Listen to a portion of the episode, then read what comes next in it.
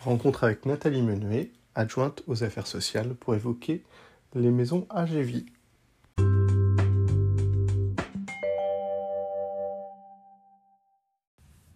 Bonjour Cinco, bonjour Nathalie.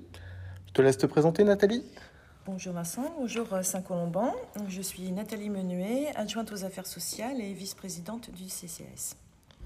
Nathalie, on se retrouve aujourd'hui pour discuter euh, des maisons AGV. Est-ce que tu peux m'expliquer en quoi ça consiste en fait euh, Qu'est-ce que c'est?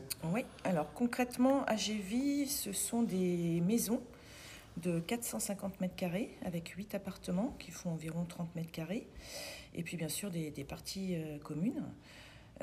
ces logements sont accessibles pour les résidents directement euh, depuis l'extérieur, c'est-à-dire que leurs visiteurs ne sont pas obligés, par exemple, de rentrer dans la maison, peuvent euh, rentrer directement dans les chambres euh, de leur famille. les résidents peuvent les meubler avec leurs meubles. Ils peuvent aussi y amener leurs animaux de compagnie.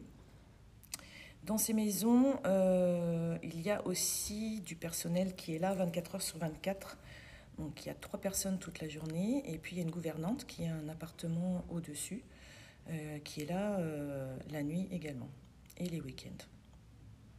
Ok.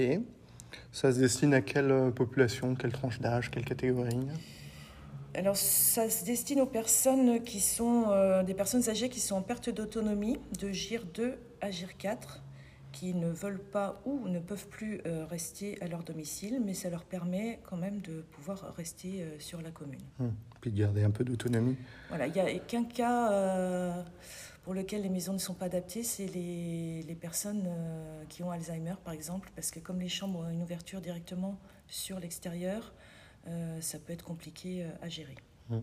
Je rebondis justement là-dessus. Les différences que tu ferais donc, entre ces maisons-là et un EHPAD plus classique euh, l'avantage de ces maisons, c'est que c'est plus familial. En fait, les résidents peuvent faire le choix de rester dans leur chambre, euh, aussi bien pour regarder la télé, pour manger, etc.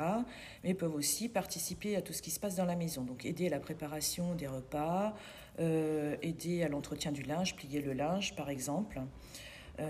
donc ça leur permet de se sentir utile et puis, les, salariés qui animent ces maisons font en sorte d'utiliser euh, tous les événements tels que les anniversaires, la chandeleur ou les choses comme ça pour préparer des, des, animations.